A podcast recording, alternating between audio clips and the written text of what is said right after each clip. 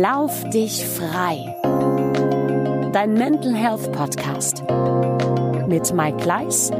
Und jetzt sag mal, wenn wir bei dem Thema sind, du bist, was du bist, und wenn wir beim Thema Mental Health sind, was sagt denn jetzt aber die Wissenschaft? Und was für Erkenntnisse hat die Wissenschaft, wenn es darum geht, wie wir uns eigentlich ernähren sollten und wie wir uns aber in Wahrheit ernähren? Und Dr. Burak Yildirim. Ja, die Wahrheit ist traurig. Wir haben das erste Mal in der Menschheitsgeschichte, dass mehr Leute an den Folgen von Fettleibigkeit sterben, als an Folgen von Hunger oder Mangelernährung. Und das sagt eigentlich alles über uns äh, im 21. Jahrhundert äh, der Menschheitsgeschichte aus.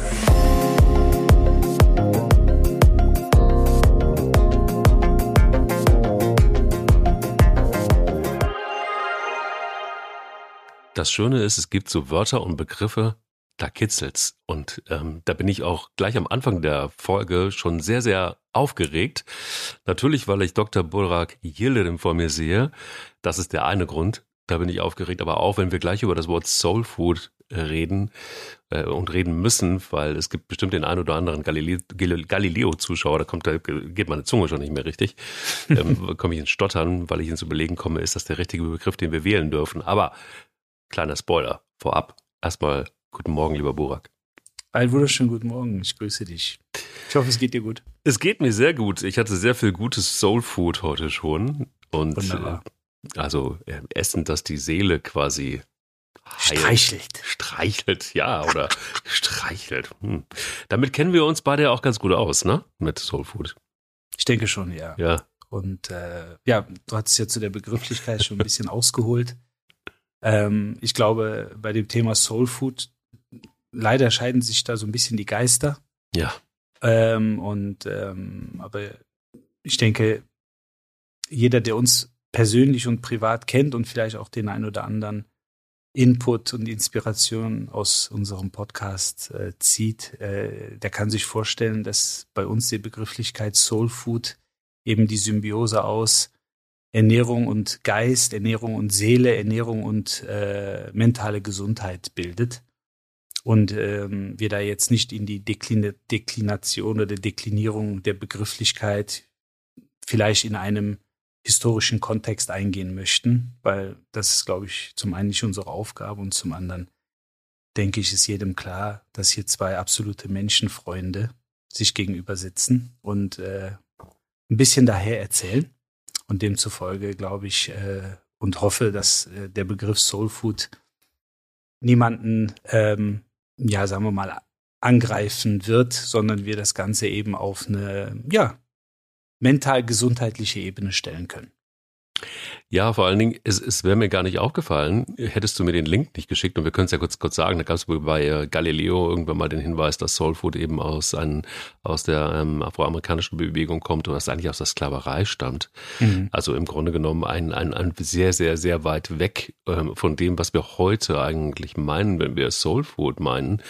Nämlich tatsächlich, du hast es ja auch eingangs schon gesagt, nämlich genau ähm, äh, ja, Ernährung, die ähm, für die Seele tatsächlich da sein soll. Vielleicht aber auch ähm, um sportlich, wir sind ja auch tatsächlich immer noch in Sachen Bewegung und mentale Gesundheit unterwegs, ja. vielleicht auch nochmal so ein bisschen Input geben soll.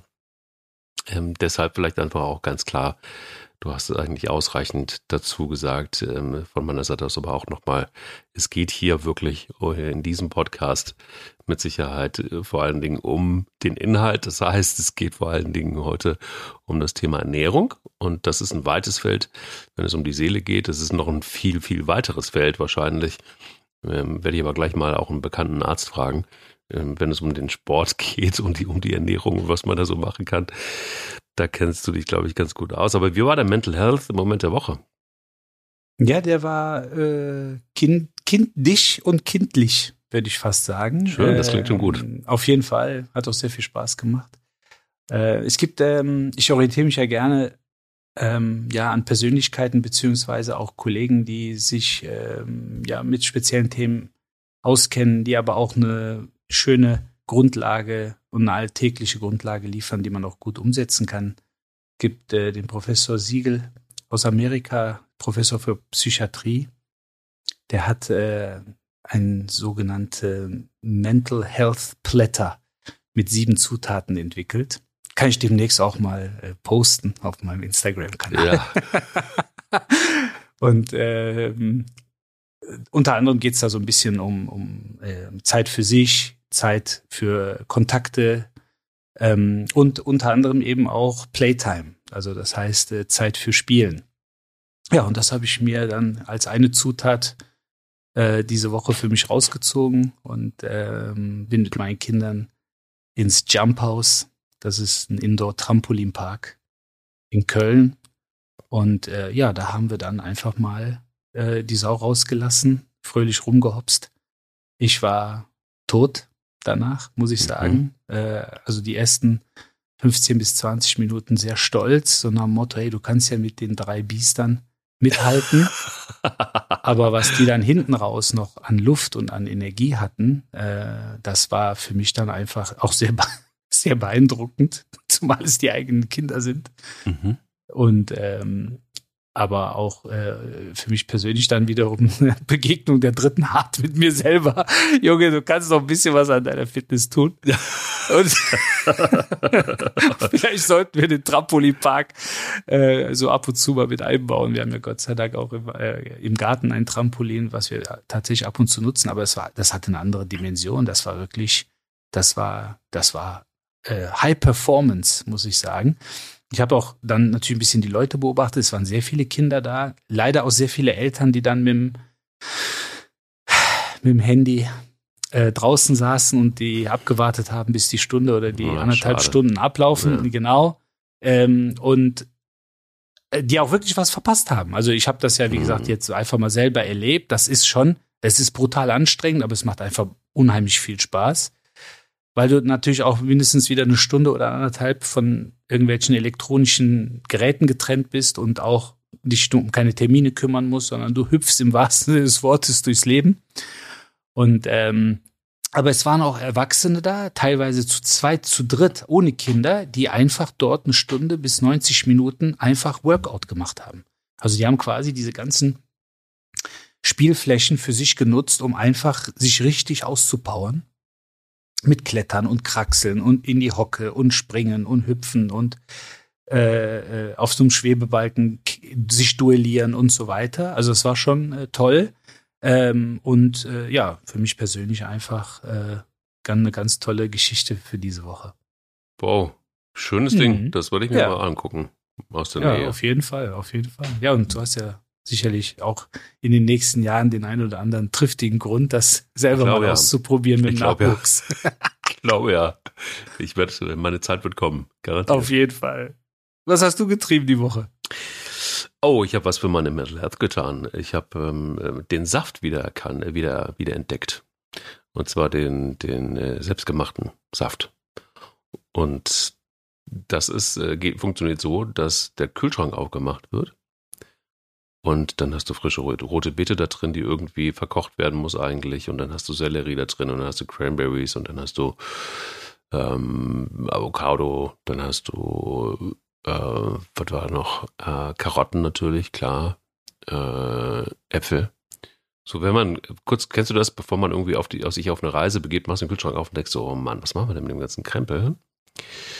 Und ähm, genau, und, und wir haben einfach einen Saft gemacht da draußen aus dem, was da so übrig blieb.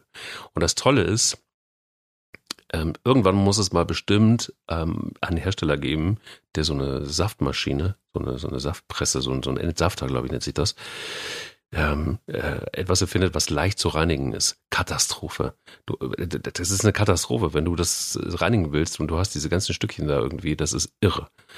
Aber, was viel wichtiger ist, ich hätte nicht gedacht, dass wenn du das alles zusammen manchst, schmeckt trotzdem nach roter Beete, weil rote Beete so extrem ist vom, vom, vom Geschmack, aber auch so extrem gesund ist.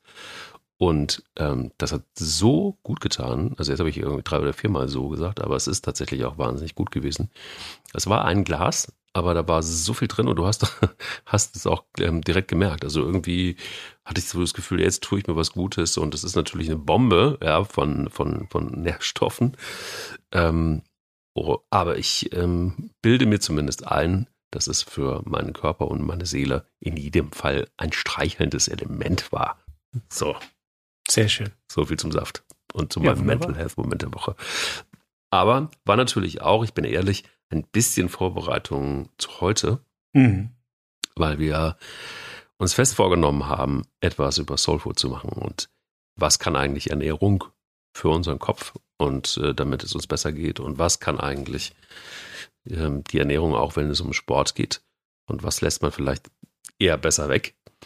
Und ähm, ist es wirklich so wahnsinnig ratsam äh, zu glauben, dass Schokolade immer noch glücklich macht? Boah, da ist natürlich, das ist ja fast schon für mich Endboss-Frage. Ja, Weil gerade ich wollte dir gerade das ja Trampolin nochmal liefern, damit 100 du Prozent, 100 Prozent. Ja, das Trampolin ist ja dann so Detox für mich, dann für meinen Schokoladenkonsum. den Schokoladenkonsum. Ja, weil ich sag mal, das Thema, das Thema äh, Essen und ähm, Geist und Essen und Seele, ähm, das kann man ja in, in, ja, in alle Richtungen spielen. Ähm, ob das jetzt ein Lieblingsgericht ist, ob das ein Seelentröster ist, ob das ähm, Heimatgefühle auslöst, wenn man etwas isst, äh, bei Liebeskummer. Also da gibt's ja unheimlich viele Felder, die man äh, im Grunde mit, ähm, ja, mit Essen und Trinken füllen kann. Hm. Und deshalb bin ich jemand, das sage ich auch meinen, den, den Sportlern, die ich betreue, auch den Kunden, die ich in der Praxis betreue. Also für mich gibt es halt nichts, auf was man verzichten muss. Ähm, aber von allem zu, von allem zu viel ist schlecht. Also oder anders formuliert, äh, die Dosis macht das Gift. Wir hatten das ja in einer anderen Folge auch schon mal in der Art und Weise. Also es geht immer so ein bisschen darum, äh, vielfältig äh, sich zu ernähren ähm, und gleichzeitig natürlich schon so ein bisschen tatsächlich in sich äh, reinzuhören, ähm, weil der, mh, ich sage jetzt mal so ein bisschen das Thema Hungerzentrum, Hungergefühl oder wie ich es auch gerne sage, der, der Darm spricht mit einem. Ähm, ob das äh, vor oder nach der Ausscheidung der Fall ist, ähm, weil auch diese Themen müssen wir hier beleuchten. Und die sind auch gerade äh, aktuell ein ganz, ganz großes Forschungsthema, werden wir gleich sicherlich nochmal drauf eingehen. Ähm, und deshalb ist es halt aus meiner äh, Sicht sehr, sehr wichtig, sich ausgewogen zu ernähren. Und dazu gehören eben auch die ausgewogenen Dinge, die man vielleicht nicht so mag, wie Obst und Gemüse, äh, weil man sich vielleicht auch damit beschäftigen muss, die schälen muss und so weiter und so fort. Äh, und wir haben ja alle keine Zeit. Mhm. Ähm, aber ich, ich glaube, spätestens, äh, wenn man dann Kinder hat, versucht man unter anderem auch dort eine gewisse Vorbildfunktion zu haben. Oder auch, wenn man Sportler betreut, weil die Sportler, wenn man mit denen zusammen isst, ähm, dann gucken die auch schon mal auf den Teller. Was äh, ist denn Ach, der, was ist ja. denn der Arzt jetzt? Und äh, Ja. was schmiert der sich denn da aufs Brot? Und äh, da ist es einfach am Ende des Tages wichtig, äh, dass man sich seiner Vorbildfunktion im Klaren ist aber eben auch dort authentisch wirkt und nicht sagt, so jetzt guckt einer, dann kommt halt, da kommen die Radieschen aufs Brot und wenn die Mhm. weggehen, dann tauscht man die Radieschen kurz vorm Servieren gegen Nutella aus, ne? Sondern Mhm. es muss, wie gesagt, am Ende muss es authentisch sein. Und da ist eben Vielfalt und Ausgewogenheit ist, glaube ich, das A und O. Zumal wir, und das wird jeder kennen, eigentlich den ganzen Tag essen können. Also wir haben ganz wenige Phasen im Tag, wo wir ein dermaßen Sättigungsgefühl haben, dass äh, man so sagen kann, ich, ich mag nicht mehr, äh, ich, ich kriege kein Blättchen mehr runter. Das legt sich aber noch teilweise während der Mahlzeit. Also man erinnert, ne, man kennt das, man sitzt zusammen in Gesellschaft, dann gibt's Vorspeise, Hauptspeise, dann sagt man eigentlich, boah, vielen Dank, das war köstlich. Aber wir haben viel zu viel gegessen. Ja, und dann sagte der Gastgeber oder die Gastgeberin, ja, Moment, ich habe noch Nachtisch gemacht. Ja, So, und dann kommt der berühmte Spruch, den jeder kennt, Nachtisch geht immer. klar. Obwohl man ja eigentlich proppevoll ist. So, oder wenn man gefrühstückt hat und äh, will beispielsweise für, für das Mittagessen beim Bäcker was holen, kommt in die Bäckerei rein und es riecht nach frisch gebackenen Brötchen. Ja, da könnte man sofort weiter essen, obwohl man eigentlich gerade vom Frühstückstisch aufsteht. Und das ist evolutionsbedingt, das muss man verstehen. Also man ist nicht krank oder pathologisch, wenn man dieses Gefühl hat. Man muss es halt nur einzuordnen wissen. Und wir kommen aus evolutionstechnisch aus einer Zeit, wo Nahrung knapp war und sind aktuell im absoluten Schlaraffenland. Das heißt, wir haben Nahrung im Überfluss. Ja. An jeder Ecke, zu jeder Tages- und Nachtzeit. Ja. Und deshalb müssen wir verstehen, dass Nahrungsaufnahme eigentlich auch eine Art Gefühl ist. Weniger ein Trieb, weniger, wo man sagt, ja, Moment, mein Körper wird mir schon sagen, wann er was braucht. Nee, der Körper agiert wie zur Steinzeit, äh, Alterszeiten sozusagen. Ähm, und versucht uns eigentlich immer wieder zu animieren, pass auf, es kann sein, so wie damals, Jäger und Sammler, jeder wird das schon mal gelesen haben im Unterricht. Wenn wir an irgendeinem Strauch vorbeikommen, wenn wir irgendeine Beute erlegen, dann wird das aufgegessen, weil wir nicht wissen, wann die nächste Beute und der nächste Strauch kommt. So, und mit dieser Evolutionsgeschichte hangeln wir uns von Starbucks zu McDonald's und zum nächsten Coca-Cola-Automaten. Und diese drei Unternehmen werden gleich auch nochmal sehr interessant sein, wenn es darum geht, äh, ja, was für viele äh, der absolut, also der aktuelle Ernährungsstandard ist. Siehst du, und ich ähm, wäre wahrscheinlich ein sehr, sehr schlechter ähm, äh, Homo sapiens gewesen, weil ich wäre einfach elend verreckt. Vielleicht, ich weil, nicht. Nee, du nicht, du nicht. Aber ich bin, ich bin, also es ist so phasenweise, aber also ich habe auch immer so meine, meine Hochs und Tiefs. Aber im Moment habe ich eher so ein Hoch und ich bin äh, mit einer Frau zusammen, die tatsächlich eine, eine, eine perfekte Jägerin ist und die auch die, ähm, die wirklich alles ausnutzt. Also deshalb wird der Kühlschrank auch aufgemacht und da wird Saft draus gemacht. Also man kann ja unmöglich diese ganze rote Beete und Äpfel und Karotten und so weiter kann man nicht essen. Aber in der Familie ist es so, es wird aufgegessen. Also das ist ja ein, ein, ein in, in vielen deutschen Familien so. Nee, das ist, steht auf dem Tisch, das wird jetzt aufgegessen. Ganz ja. egal, ob du Hunger hast oder nicht. Aber da, da, ne, also Evolution ist wahnsinnig langsam. Man merkt auch im Jahr 2023, dass sie noch immer noch genauso ist wie damals. Ich versuche dagegen zu steuern ja. und, ähm, und, und probiere dann zu sagen, nee, warte mal, ähm, vielleicht ist jetzt, vielleicht, wenn du was an deiner Erinnerung ändern willst, dann lass doch jetzt einfach die Schokolade weg. Aber auch da ist es so, es muss dann weg. Also bei, bei meiner Oma war es auch so, die Schokolade war auf, die, die ist dann vernichtet worden. Ja. Es gab keinen Stopp. Und es ist natürlich auch ein Stück weit Psychologie. Und das ist das Gefährliche, weil im Jahr 2023 ist es so, und auch die Jahre davor schon verrückterweise, es gibt ja auch verrückte Marketingleute und verrückte Ernährungspsychologen, die eingekauft werden von Unternehmen und die sich darum zu kümmern haben, dass der Mensch am Fressen gehalten wird, im wahrsten Sinne des Wortes. Ja, natürlich. Und das finde ich besonders interessant, wenn du, ich weiß nicht, mir ist das vor ein paar Jahren passiert. Da bin ich, äh, ich kann es ja sagen, es gibt ja auch, es gibt auch noch übrigens auch jede Menge andere Discounter.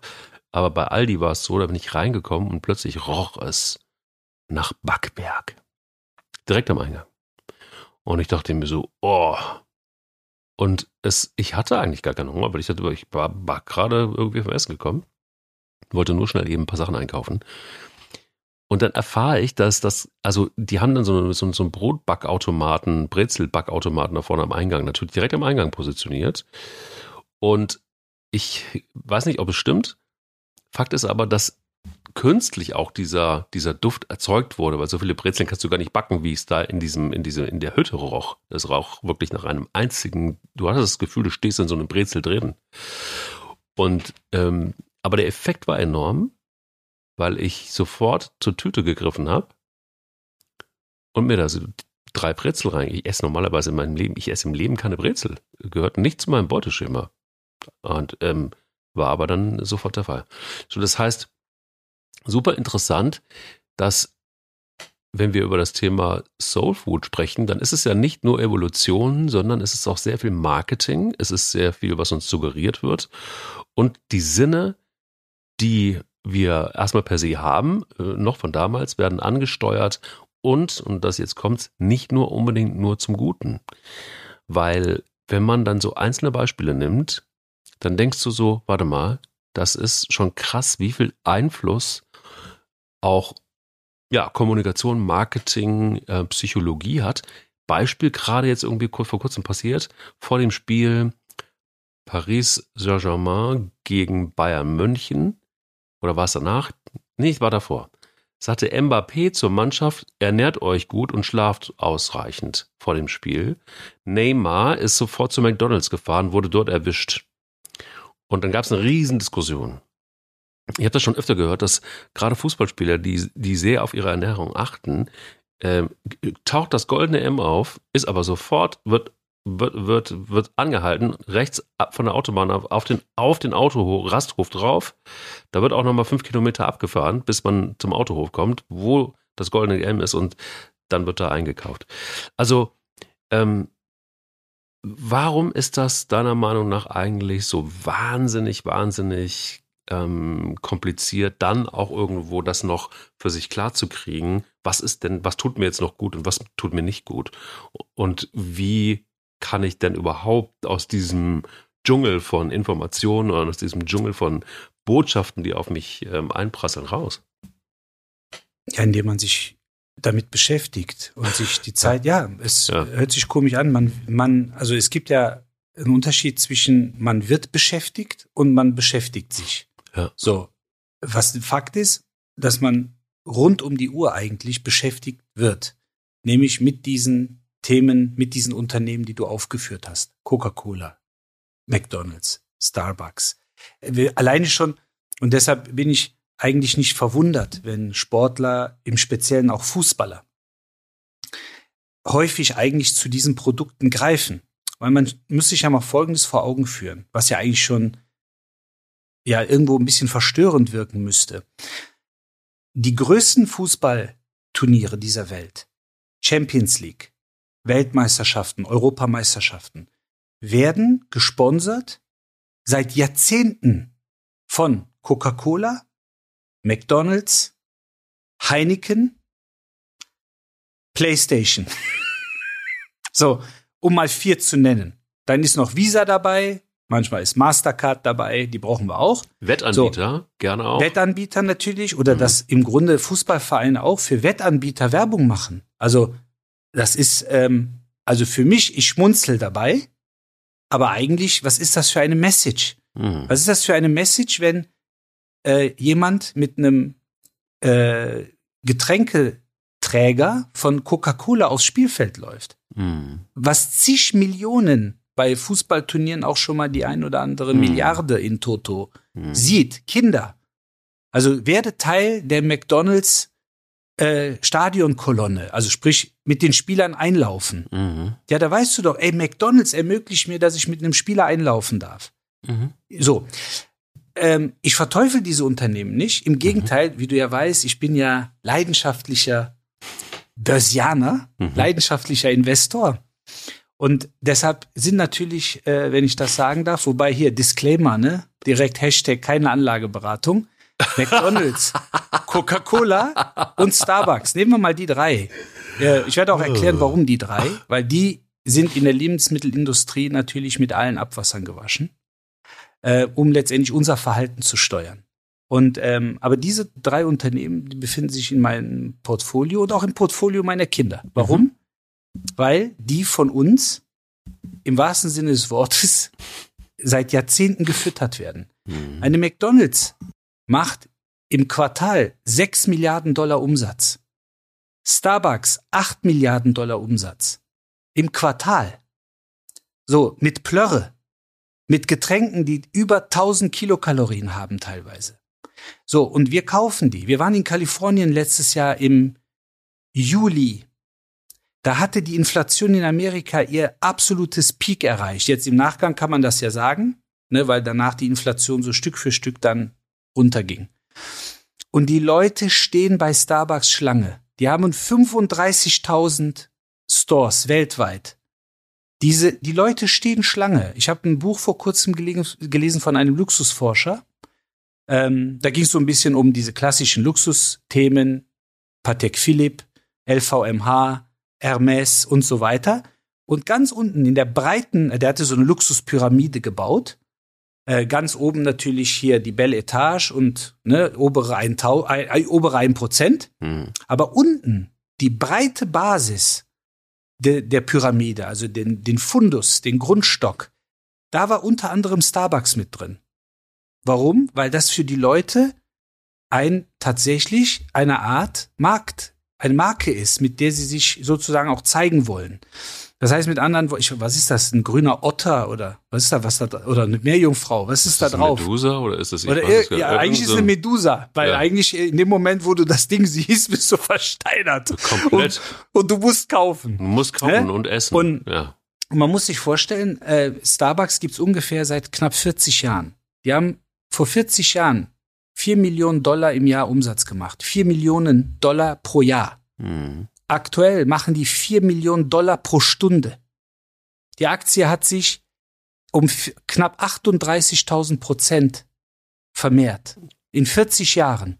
Finde ich auch, So, finde ich auch ganz, ganz, gut, so finde ich auch total logisch, weil Ja, klar. geh doch, geh doch erstmal zu H&M, kauf für 2,99 ein T-Shirt und hinterher gehst du noch zu Starbucks und kaufst für, für nimmst für, 5 sechs- Euro für 6,99 irgendwie eine Genau. Latte, ne? Mhm. Genau, und das ist halt für die Leute, wie gesagt, es geht so ein bisschen um, um Marketing, es geht darum, ja, letztendlich, wie gesagt, so ein bisschen auch mit, mit Luxus zu spielen und wirklich, der Kaffee bei Starbucks ist ein Luxusartikel, äh, laut Luxusforschung.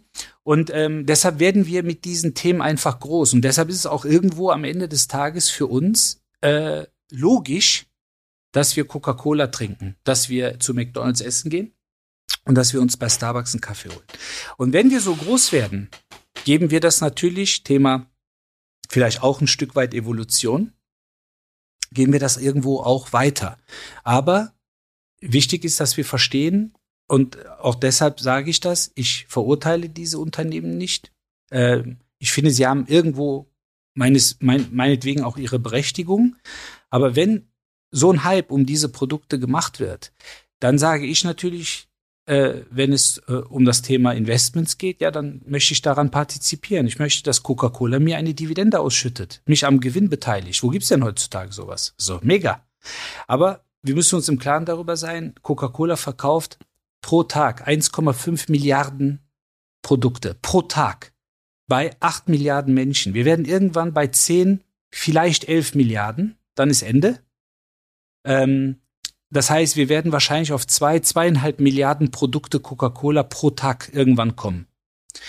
Das ist äh, in Deutschland zum Beispiel 2021 33 Liter pro Kopfverbrauch Coca-Cola-Produkte. Und ähm, mit dem müssen wir uns auseinandersetzen. Und äh, wenn wir uns damit auseinandersetzen, müssen wir einfach uns im Klaren darüber sein. Es gibt so einen Klassiker, du bist, was du isst. Kennt eigentlich fast jeder diesen Spruch, ohne dass man sich aber mit dem Inhalt und dem Hintergrund beschäftigt.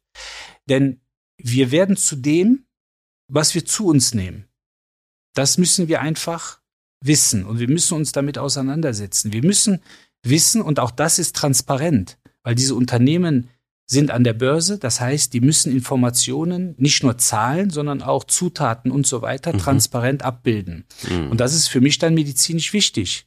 Weil wenn ich mir einen Hamburger Royal TS bestelle, bin ich mir im Klaren darüber, dass, das, dass der, das Hamburger Fleisch, dieser sogenannte Patty oder das Patty, je nachdem, äh, jedes einzelne Patty besteht aus Fleischanteilen von bis zu 100 Kühen. Also das heißt, das ist eine Fleischpampe von 100 verschiedenen Tieren. So, das muss ich wissen, das weiß ich auch, weil ich mich ja mit McDonald's beschäftige. So, wenn ich bereit bin, das zu essen, dann muss ich wissen, dass ich auch irgendwas tun sollte, um dem entgegenzuwirken. Weil der Darm und das Hirn kommunizieren. Und das seit Jahrhunderten, wenn nicht sogar seit Jahrtausenden. Stichwort natürliche Darmflora oder wie es aktuell und neudeutsch heißt, Mikrobiom. Und da werden wir auch gleich nochmal drauf zurückkommen, weil es nicht anders geht. Absolut. Und gerade Mikrobiome sind halt einfach auch ähm, lustige Tierchen, muss man sagen. Die Äh, äh, ähm, Das ist Dingen- ein Dschungel. Es ist ein Dschungel und vor allen Dingen, wie viele davon auf uns rumkriechen, ist äh, Wahnsinn. Also alleine auf der Haut, also auf der Oberfläche und wie viel du Ja. dann noch im, also es ist schon, also man müsste es mal in Kilo umrechnen, was das bedeutet, wie viel Mikrobiom wir mit uns rumschleppen. Bestimmt auch Der. NDR hat das mal gemacht in einem Beitrag. Es sind zwischen anderthalb und zwei Kilo. Siehst du? Nur Mikrobiome, die wir mit Nur, uns nur, nur äh, Tierchen, Tierchen. ne? Also ne, Viren, Bakterien, Ja. Pilze. Geil. Aber nochmal, ne, d- das sind ja Na wie, gut, wir, wie wir seit 2020 wissen, die sind eher negativ behaftet. Ja, ja. Aber nicht nur. Ne? Nicht also nur. deshalb auch, deshalb bei dem Thema Desinfizieren. Ne? Wir müssen immer bedenken, wir desinfizieren Viren, die wir, oder Erreger, nennen wir es mal Erreger, die wir nicht brauchen, aber wir desinfizieren auch Erreger, die wir brauchen. Unbedingt sogar. Deshalb Mhm. ne, muss man immer so ein bisschen aufpassen, dass man jetzt nicht immer äh, eine Literflasche Desinfektionszeug mit sich rumschleppt und sich äh, auf die Schläfen tupft und in die Hände reibt. Auch nicht ganz Sondern- austrinken wäre auch ganz gut. Auch nicht ganz austrinken, richtig. Äh, zumal, wie wir von den Folgen Schlaf wissen, das auch schlecht ist für den Schlaf. Definitiv. Also von daher hat das mehrere Nebenwirkungen. Aber das ist halt unheimlich wichtig, dass wir äh, ja im Grunde mh, wissen, dass wir tatsächlich mit dem, was wir essen, eins werden. Und das ist, glaube ich, spannend. Vor allen Dingen deshalb, wenn man eins noch vielleicht eben, ähm, bevor ich dann nochmal drauf äh, eingehen will. Interessant ist auch, dass natürlich der, ähm, lustigerweise, weißt du, was war Platz zwei direkt nach Wasser kommt, ähm, was der Deutsche am meisten konsumiert? Bier? Es ist Bier. Das ist das, was mich total fassungslos gemacht hat, weil ich mir schon vorstellen konnte, ich weiß nicht, wann habe ich das recherchiert, irgendwie auch schon zwei Jahre her, ähm, und auch so lame irgendwie, ne? Du, du recherchierst dann plötzlich einfach mal so, was trinkt der Deutsche eigentlich so am meisten? Und dann kommt eben auf Platz zwei Bier. Und ähm, ja, ich hätte jetzt jetzt irgendwo auf Platz irgendwo zwischen sechs und zehn erwartet.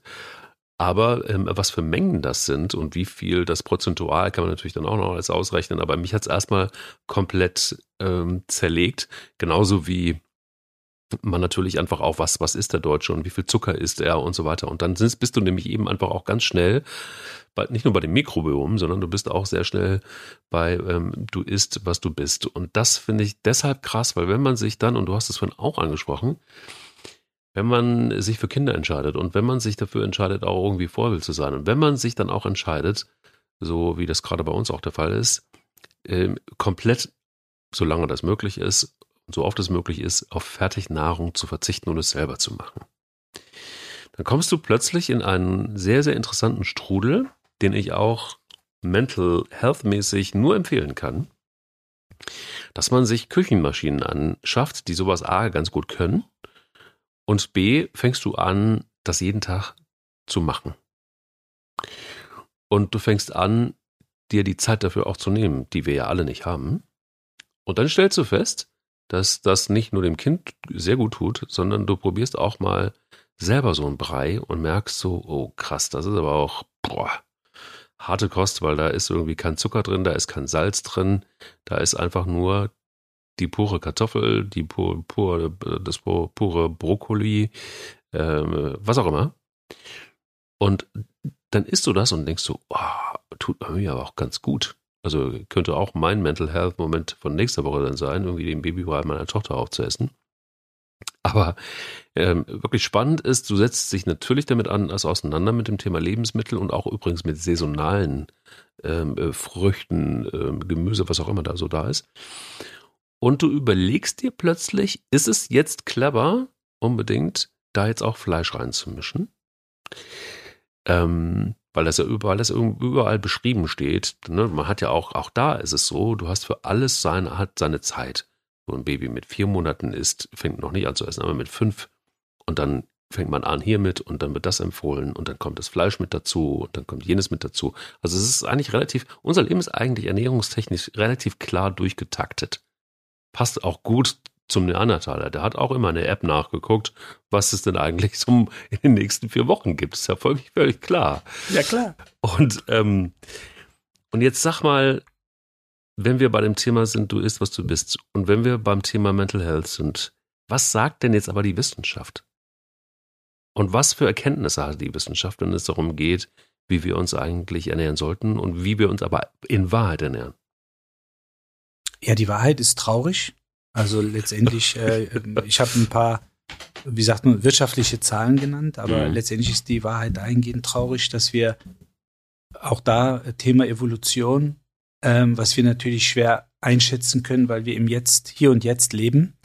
Aber wir haben das erste Mal in der Menschheitsgeschichte, dass mehr Leute an, Fettle an den Folgen von Fettleibigkeit sterben, als an Folgen von Hunger oder Mangelernährung.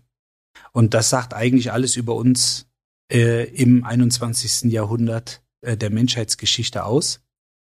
Ähm, und deshalb ist natürlich die Wissenschaft am Ende des Tages sehr kritisch, äh, aber ähm, die Lösungen sind ja einfach, wie, wie ich es vorhin gesagt habe.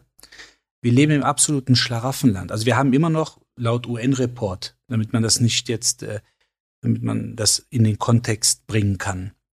Wir haben immer noch ungefähr 800 Millionen Menschen weltweit, die in extremer Armut leben knapp 700, die letztendlich von Hungersnöten direkt betroffen sind und immer noch laut UN-Report alle zehn Sekunden ein Kind an ähm, den Erscheinungen sozusagen aufgrund Hunger äh, und äh, Ernährungsmangel stirbt. Mhm. Das sind aber nur noch 700 bis 800. Das muss man immer im Kontext bewahren. Also wir sind dabei, letztendlich auch diese Gruppen in Anführungsstrichen positiv betrachtet, immer mehr auszurotten. Und zwar nicht, dass wir sie sterben lassen, sondern dass das Thema Armut und dass das Thema Hungersnot eigentlich immer weniger wird. Das kann man wunderbar, wenn man jetzt nicht nur einmal die Woche Tagesschau guckt und dann mit einer Zahl konfrontiert wird, sondern wenn man sich ein bisschen die Mühe macht, so ein bisschen in die Menschheitsgeschichte einzutauchen, kann ich auch beim Thema Klimaschutz und Klimaaktivitäten auch nur sehr empfehlen, dass man nicht auf die letzten 2000 Jahre guckt, sondern sich mal das Klima der letzten 10.000 Jahre anschaut, dann wird man sich erschrecken, wie viele Peaks wir in der Temperatur nach oben schon hatten, ohne dass die Menschheit ausgerottet wurde. Aber das ist wieder ein ganz anderes Thema. Ich möchte immer nur, ne, es gibt einen schönen Satz äh, fürs Leben, wie auch an der Börse, when in doubt, zoom out. Das heißt also immer schön auf 10, 20, 30, 100, 1000, 10.000 Jahre gucken. Und äh, das meiste ist geschätzt, das meiste ist natürlich irgendwo skaliert, digital mit äh, fundierten Informationen. Aber es hilft unheimlich, äh, in der aktuellen Zeit sehr gelassen zu bleiben. Und ähm, die Wissenschaft äh, ja, bemüht sich eigentlich der alten Tradition das heißt, äh, wir gucken einmal in die Vergangenheit und schauen uns an, gab es diese Situationen mit ähm, unterschiedlicher Nahrung und Nahrungsmöglichkeiten schon mal? Ja, natürlich gab es die. Hunderte, tausende Jahre äh, hinweg, also selbst zu Zeiten des Zweiten Weltkriegs gab es in Europa Nahrungsmangel. Das können sich viele gar nicht vorstellen. Das ist gar nicht so lange her. Aber um das, um das 19. Jahrhundert, weil wir kommen ja alle so ein bisschen aus der Landwirtschaft, ähm, bis sich dann irgendwann die Industrialisierung durchgesetzt hat. Aber wenn man sich so diese landwirtschaftlichen Epochen mal anschaut, 19. Jahrhundert, äh, und äh, schaut sich so ein bisschen die unterschiedlichen Themen an, wer hat damals ähm, Grundbesitz besessen und wer hat das Grundbesitz im Grunde beackert, ähm, dann hat man immer mal wieder, äh, gerade so in den British Councils und so weiter um das 19. Jahrhundert, immer wieder einige ähm, ja, Menschenmassen äh, gesehen, Menschengruppen gesehen, die Zugang zu wenig Nahrung hatten, saisonaler Nahrung äh, hatten über die Landwirtschaft, die aber im Schnitt mehr gelebt haben als in Anführungsstrichen die sogenannten Großkopferten zu dieser Zeit. Also hat man sich natürlich bemüht zu sagen, ja, woran lag das denn? Haben die mehr geschlafen? Mit Sicherheit. aber vor allen Dingen, was war die Ernährung? Ja, und die Ernährung war natürlich pur Natur. Das, was wir heute als Bio bezeichnen und keiner kaufen will, weil es angeblich zu teuer ist. Oder weil das Siegel nicht echt ist. Aber im Grunde haben die letztendlich Bio-Waren für sich äh, sozusagen geerntet, verkauft, um davon zu leben, aber vor allen Dingen auch gegessen. Hm. Und jetzt heißt es zum Beispiel, ja, fünf Portionen Obst und Gemüse pro Tag. Da schlagen alle die Hände über dem Kopf zusammen und sagen, wie sollen das gehen? Ähm, ja, diese Menschen haben acht bis zehn Portionen gegessen pro Tag, weil sie nichts anderes hatten. Ja. Aber am Ende unbehandelt, vor allen Dingen industriell nicht behandelt ähm, und pur. Das heißt, keine Insektizide, keine Pestizide, Thema Polyphenole, sekundäre Pflanzenstoffe, die letztendlich antientzündlich sind, krebsvorbeugend, Blutdruck senkend etc. Die werden ja heutzutage, wenn wir auf das Thema Lebensmittelindustrie nochmal zurückkommen, ähm, die werden natürlich heute diese Produkte oder besser gesagt diese Gemüse- und Obstsorten, die werden heute halt ähm, sozusagen eingedieselt mit äh, sämtlichen ähm, äh, Insektiziden und Pestiziden, weil natürlich diese Polyphenole auf natürliche Art und Weise dafür sorgen, dass ein Apfel beispielsweise relativ schnell braun wird, wenn man ihn nicht isst. Mhm. So, und wenn aber jetzt eine Woche, zwei Wochen oder drei Wochen ähm, ein Apfel in einer äh, Zellophanfolie eingewickelt äh, im Supermarkt liegt, ja, dann darf der eins nicht, der darf nicht braun werden. Also wird er behandelt. Und deshalb müssen wir uns schon auch damit auseinandersetzen, dass wir so ein bisschen back to the roots äh, gehen und letztendlich vielleicht mal den einen oder anderen Hofladen aufsuchen, den einen oder anderen Wochenmarkt und letztendlich bereit sind, auch vielleicht das ein oder andere an Euro mehr einzusetzen, wenn wir letztendlich von diesen Wirkstoffen, die uns die Natur bietet äh, und die auch für unser Mikrobiom äh, wichtig sind, für unseren inneren Dschungel, der mit uns spricht und der uns letztendlich äh, auch äh, mental gesund hält, ähm, letztendlich zu profitieren. Ja, und vor allen Dingen, ähm, man könnte ja auch einen Apfelbaum mal pflanzen zum Beispiel, ne? oder einen Birnbaum oder so. Ja. Gibt, gibt, geht, geht alles und dann stellt man fest. Hat sich bewährt. Hat sich bewährt? Ja, ja, hat sich total bewährt. Bei uns hat sich das total bewährt. Vor allen Dingen sieht man dann, wie schnell die gammelig werden, die Dinger, wenn die, ähm, selbst wenn du sie äh, clever stapelst mit, mit Pappe dazwischen, äh, wie schnell das geht. Dass sie dann eben nicht nur braun werden, sondern auch äh, recht unansehnlich und auch nicht mehr richtig gut zum Verzehr geeignet sind. Wundersam, was da so passieren kann. Was ist aber mit dem Thema Soulfood, wenn wir mal genau reingucken und uns mal überlegen, was ist denn das eigentlich? Also was ist denn ganz klar erwiesenermaßen Futter für die Seele? Weil das ist auch interessant. Dieser Begriff ist ja so modern und ist ja so ähm, inflationär, dass wenn du dann mal einfach so in dieses Internet reinguckst, dann fällt dir auf, dass plötzlich ideales Soulfood Ofennudeln mit Käse und Speck sind. Und da stelle ich mir dann die Frage, was ist eigentlich los mit den Menschen? Also, was, was passiert da eigentlich? Und also Soul Food ist ist das wirklich tatsächlich eben, ich habe es vorhin so ein bisschen ironisch gesagt, aber ist das die Tafelschokolade? Ist das eben, wie hier gerade eben genannt, Ofennudeln mit Käse und Speck? Ähm, Soul Food nach einem kalten Tag? Ist das unbedingt das Richtige? Oder ist es vielleicht sogar so, dass es total individuell verschieden ist? Aber da wird uns mit Sicherheit der Arzt reinholen können in das große Thema, was ist eigentlich wirklich Soul Food? ist äh, hängt ab von der Betrachtung. Also wie ich es ja am, ganz am Anfang gesagt habe. Ja. Also ich sag mal, wenn man wenn man einen, einen absoluten Dreckstag gehabt hat, so dann arbeiten wir so ein bisschen nach dem Belohnungsprinzip natürlich. Ne? Das heißt also, ich möchte mich dann am Ende so nach dem Motto oder wenn ich jemanden nasche, dann sage ich immer, mein Körper kann das vertragen, macht euch keine Sorgen. Mhm. Ähm, aber letztendlich will man letztendlich sich irgendwo selber auch abholen. Und ich glaube, äh, dass eben der, der Begriff oder die Begrifflichkeiten Soul Food ähm, in alle Richtungen auch genutzt werden können und eben auch letztendlich im Bereich des Marketings, des Food Marketings, äh, Hashtag Food Porn auch so genutzt werden. Das muss man ja ganz klar sagen. Mhm. Aber es gibt am Ende natürlich äh, beides. Ne? Das heißt, ich muss in der überwiegenden Zeit, die ich mich mit Essen und Nahrungsaufnahme beschäftige, darüber nachdenken, was braucht mein Körper? Was braucht mein Körper an Energie? Was muss ich aufladen, um am, am Ende des Tages mich von mir aus auch nochmal im Laufe der Woche oder im Laufe des Tages belohnen zu dürfen?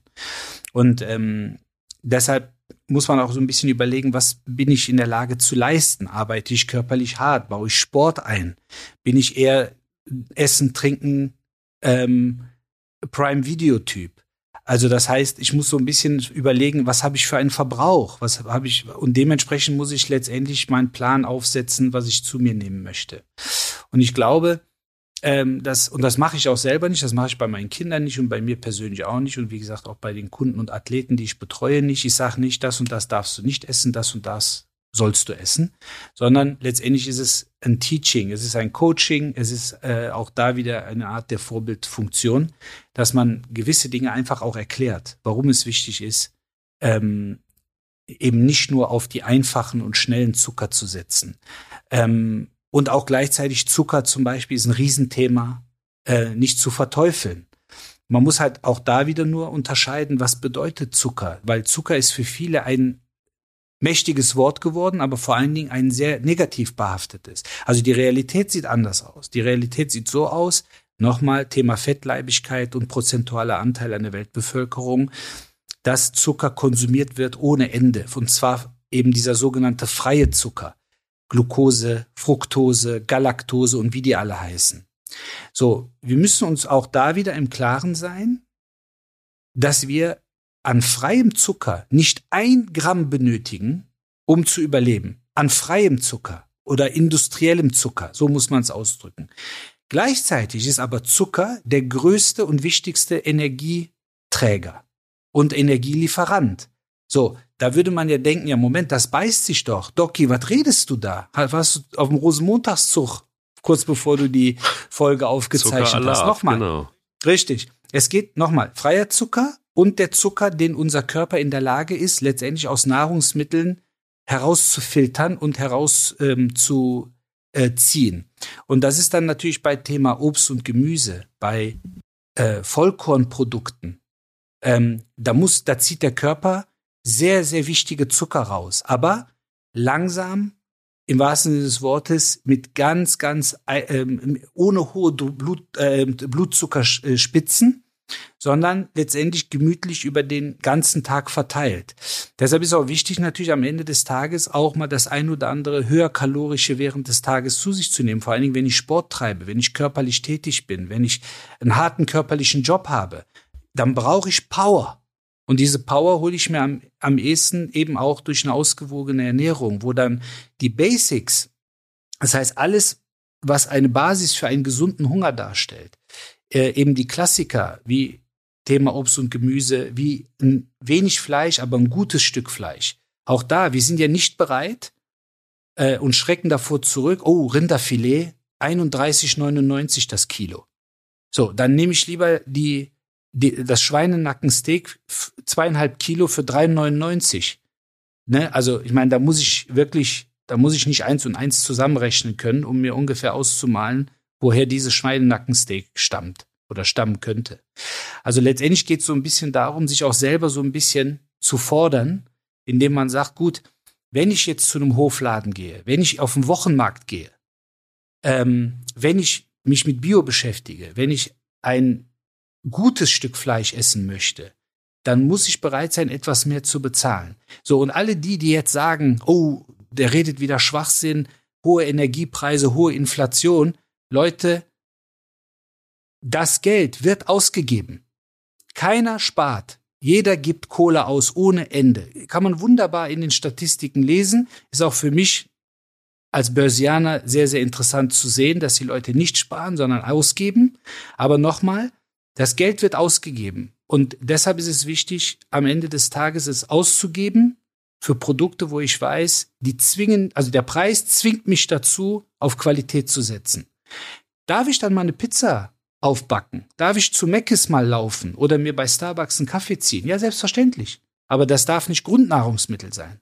Was es ist. Und was es mm. ist, leider mm. Gottes. Ne? Was es am Ende des Tages eben ist, weil sonst kommen diese wirtschaftlichen Zahlen ja auch gar nicht genau. zustande. Oder anders formuliert, die hohe Anzahl an Diabeteserkrankten, die hohe Anzahl mit Herz-Kreislauf-Erkrankungen, die hohe Anzahl an Fettleibigkeit per se, an fettleibigen Kindern, also das ist, das wird nicht vom Himmel gedroppt, ne, sondern das ist erzeugt.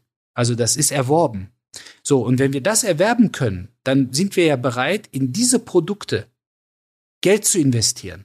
Und wir sind bereit, indirekt, leider Gottes, in gesundheitliche Nebenwirkungen unser Geld zu investieren.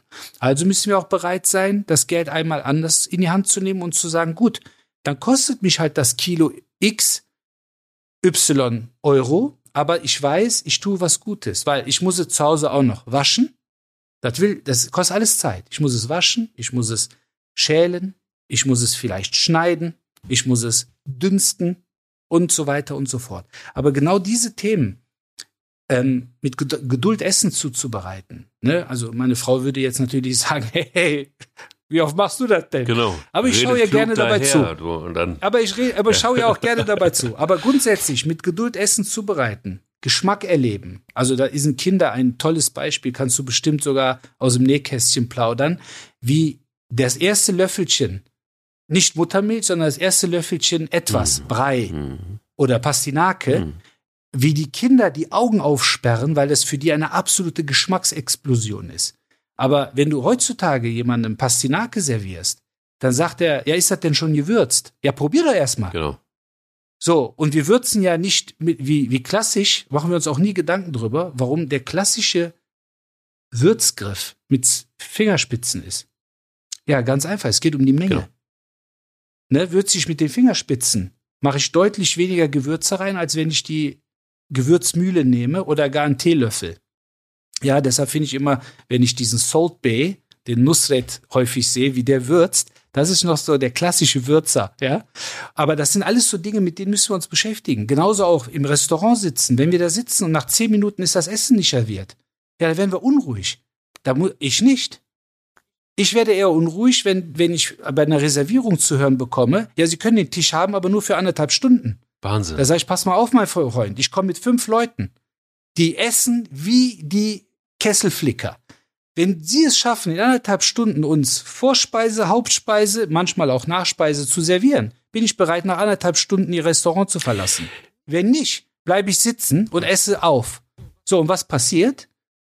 Nach 15 Minuten kommt die Bedienung und sagt, oh, ich muss mich bei Ihnen entschuldigen, wir haben so viel zu tun und Sie wissen ja, es wird alles bei uns frisch zubereitet. Es dauert noch fünf Minuten. Dann sage ich, hören Sie mal, Sie können von mir aus noch zehn Minuten brauchen. Hauptsache, Sie machen das Zeug frisch. Das ist äh, brutal. Also wenn du bei einem, ähm, in, in, ja, einem Anbieter der Systemgastronomie bist, ähm, dann habe ich das schon festgestellt, dass dann bestellst du und sagst, ich hol's gleich ab und sagst du, ja, können in zehn Minuten kommen. Und dann hast du aber eine Riesenbestellung und dann fragst du dich, wie geht das bitte? Das ist natürlich Systemgastronomie, deshalb geht das und wir wissen beide, dass das, äh, was du dann da reintust, ist wahrscheinlich auch nicht besser als McDonalds, aber es ist nur anders verpackt und heißt anders. Aber brutal. Und das Schlimmste ist ja, und ähm, da ist dann für mich auch das Ende von Soulfood übrigens erreicht. Ich habe ähm, neulich ein Hotel gebucht, gerade vor ein paar Tagen, und das hat auch oben ein Restaurant. Jetzt wollte ich, weil es natürlich auch irgendwie nett ist, weil es auch ein schönes Restaurant ist, dachte ich, komm, dann buch doch gleich irgendwie noch abends einen Tisch. Dann wurde ich damit konfrontiert, dass es hieß, ja, aber ich wollte um, um 19 Uhr buchen. Geht nicht.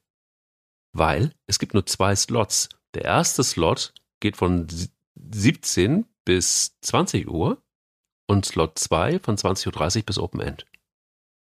Da habe ich gesagt, okay. Das heißt, ich muss also in dieser Zeit unbedingt essen und wenn ich feststelle, dass das nicht geht und dass, ich, dass mir es nicht gut tut, dann kann ich bei Ihnen nicht essen. Ja, genau. Das ist unsere Policy. Und dann habe ich gesagt, okay, aber das ist doch eine kranke Policy im, im wahrsten Sinne des Wortes. Ja, da könnte er nichts jetzt dran ändern. Ich meine, klar, das hat, da habe ich natürlich jetzt irgendwie auch mit dem Falschen gesprochen, weil das halt einfach ein Mitarbeiter ist, der dann froh ist, den Job da zu haben.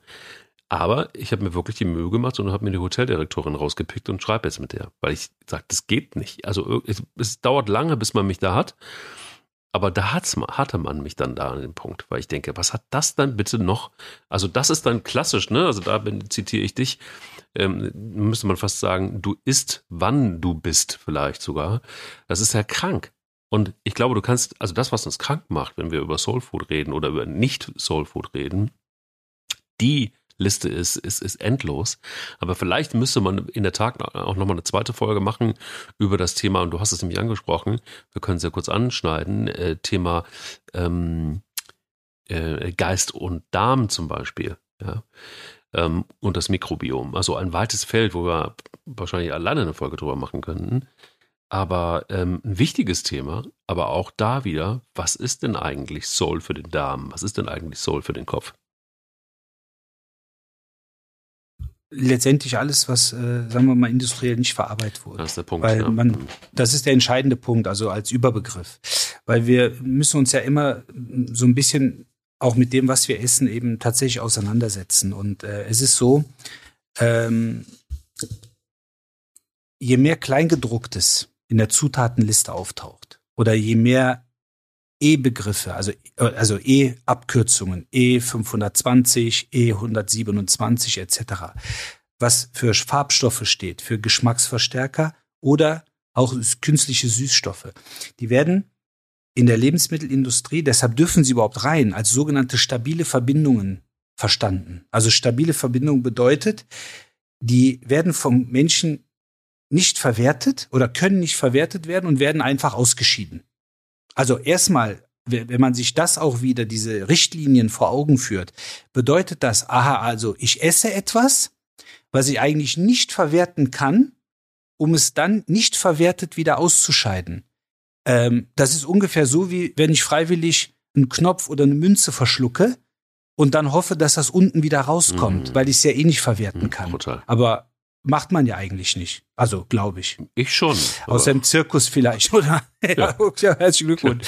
Und, ähm, und, äh, und deshalb ist es halt wichtig, ähm, manchmal auch so die ursprünglichen Aggregatzustände oder Zustände, Entschuldigung, ähm, von gewissen Lebensmitteln zu kennen. Also so klassisch zum Beispiel der Alaska-Seelachs. So, der eigentlich ein Dorsch ist und weiß. Also das Fleisch ist weiß. Mhm. So, jetzt kauft aber keiner einen Räucherlachs, der weiß ist. Muss rot sein. Sondern der muss im Grunde schön mhm. rötlich, rosarot äh, aussehen. So, das ist aber nicht die Natur. Also so sieht dieser Fisch einfach in Natur nicht aus. Also der ist nicht so Gott gemacht. So, heißt im Umkehrschluss, wir müssen ihn färben.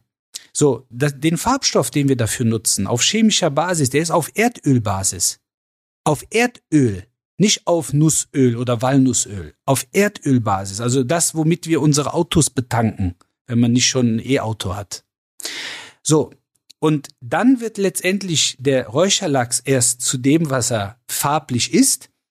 Und ähm, es gibt einen Feinkosthändler mit dem Namen Pop, den kennen eigentlich viele, der hat 2015 auf seine Räucherlachsverpackung draufschreiben lassen, ich muss das zitieren, kann Aktivität und Aufmerksamkeit bei Kindern beeinträchtigen. Der Räucherlachs. Warum haben die das draufschreiben ja, lassen? Öl, ne? ja. Richtig, weil nämlich dieser Farbstoff mhm.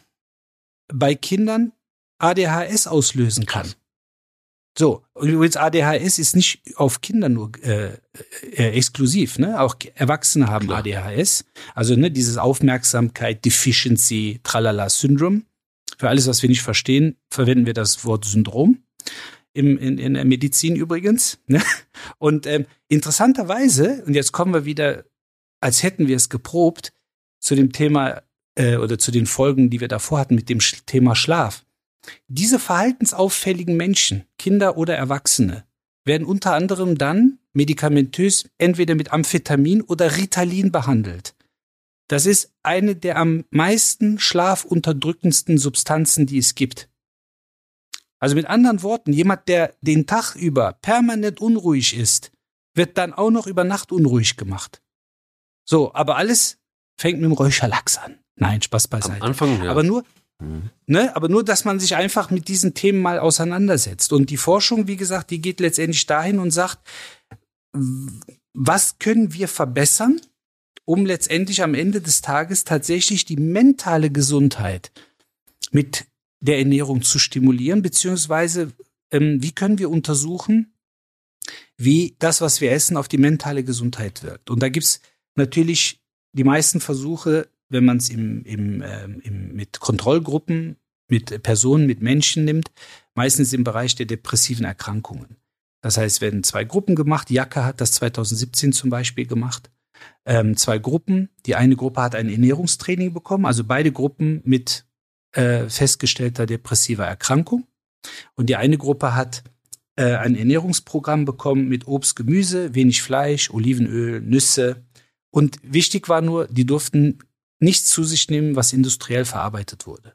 So, die zweite Gruppe, die sogenannte Kontrollgruppe, die durfte streng genommen essen, was sie wollten. Also sie haben kein Ernährungsprogramm bekommen, aber dann ging es so ein bisschen darum, denen müssen wir trotzdem was anbieten als Therapie, in Anführungsstrichen. Das heißt, die haben Gesprächstherapie bekommen, die haben Gruppenspiele gemacht, ähm, haben sich ausgetauscht über Musik, über Tanz, über Film oder Fernsehen. Das heißt also, die wurden, ja, ich sage jetzt mal, die hatten andere positive Aspekte, aber nicht das Thema Ernährung. Und dann hat man nach drei Monaten beide untersucht und hat gesehen, dass bei der Gruppe A mit dem Ernährungsprogramm die depressiven Symptome rückläufig waren. Das ist der erste Punkt. So, dann hat man sich überlegt, okay, wie hängt Thema Mikrobiom, Darm, Ausscheidung. Ganz interessant für die Forschung aktuell, komme ich gleich noch zu mit einem anderen Beispiel.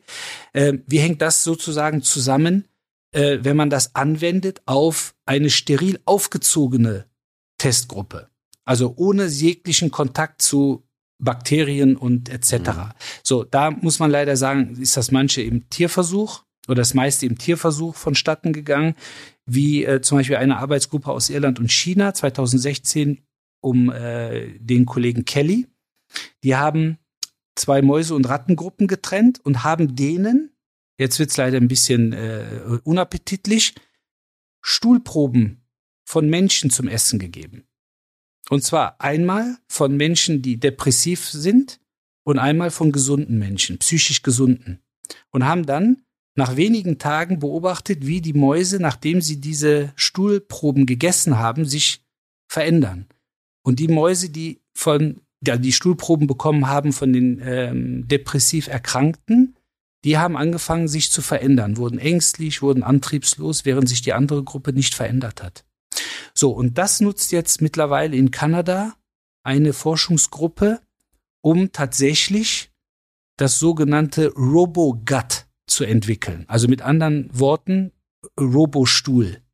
Das heißt, die ziehen, also die destillieren Mikroben aus gesunder Darmflora des Menschen, aus Stuhlproben die werden hausgefiltert, destilliert und in Kapseln gepresst, um psychische Erkrankungen zu behandeln. Wahnsinn.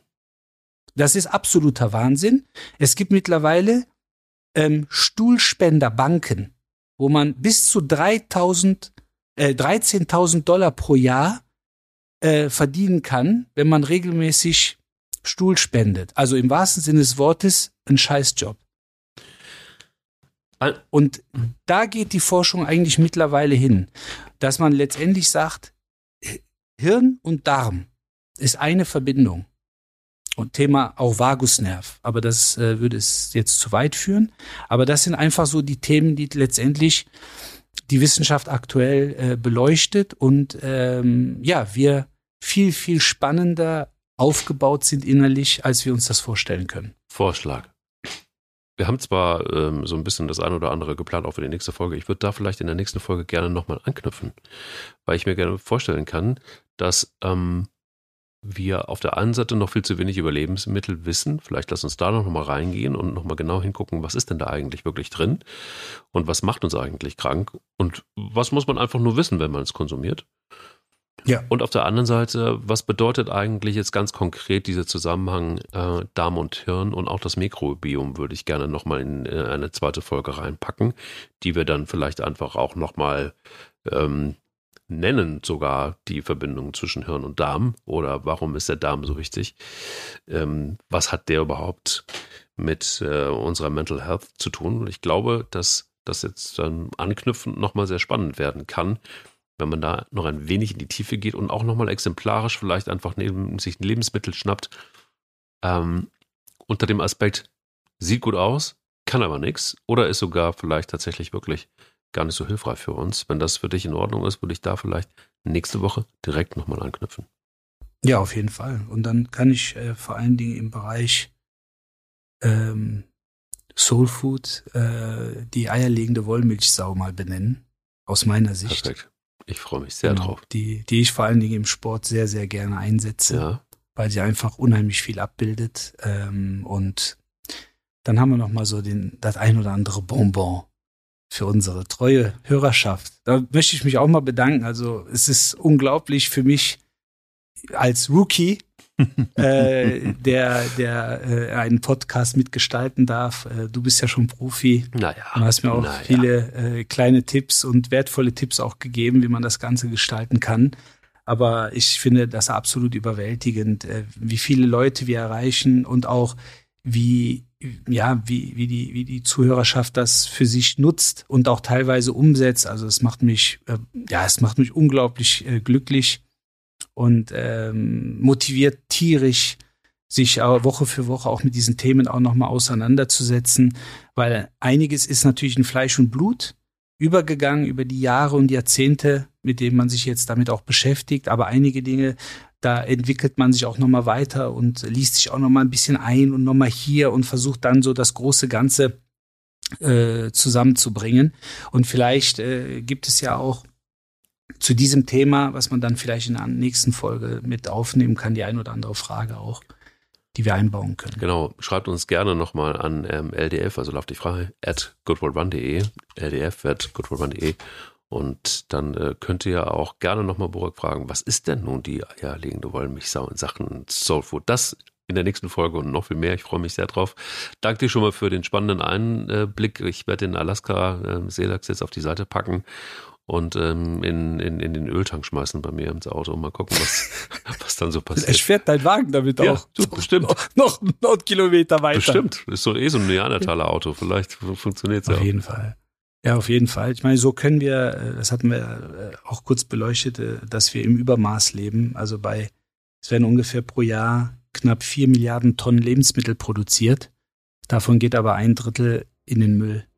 Und äh, deshalb haben wir noch einiges zu tun, auch Thema Nachhaltigkeit.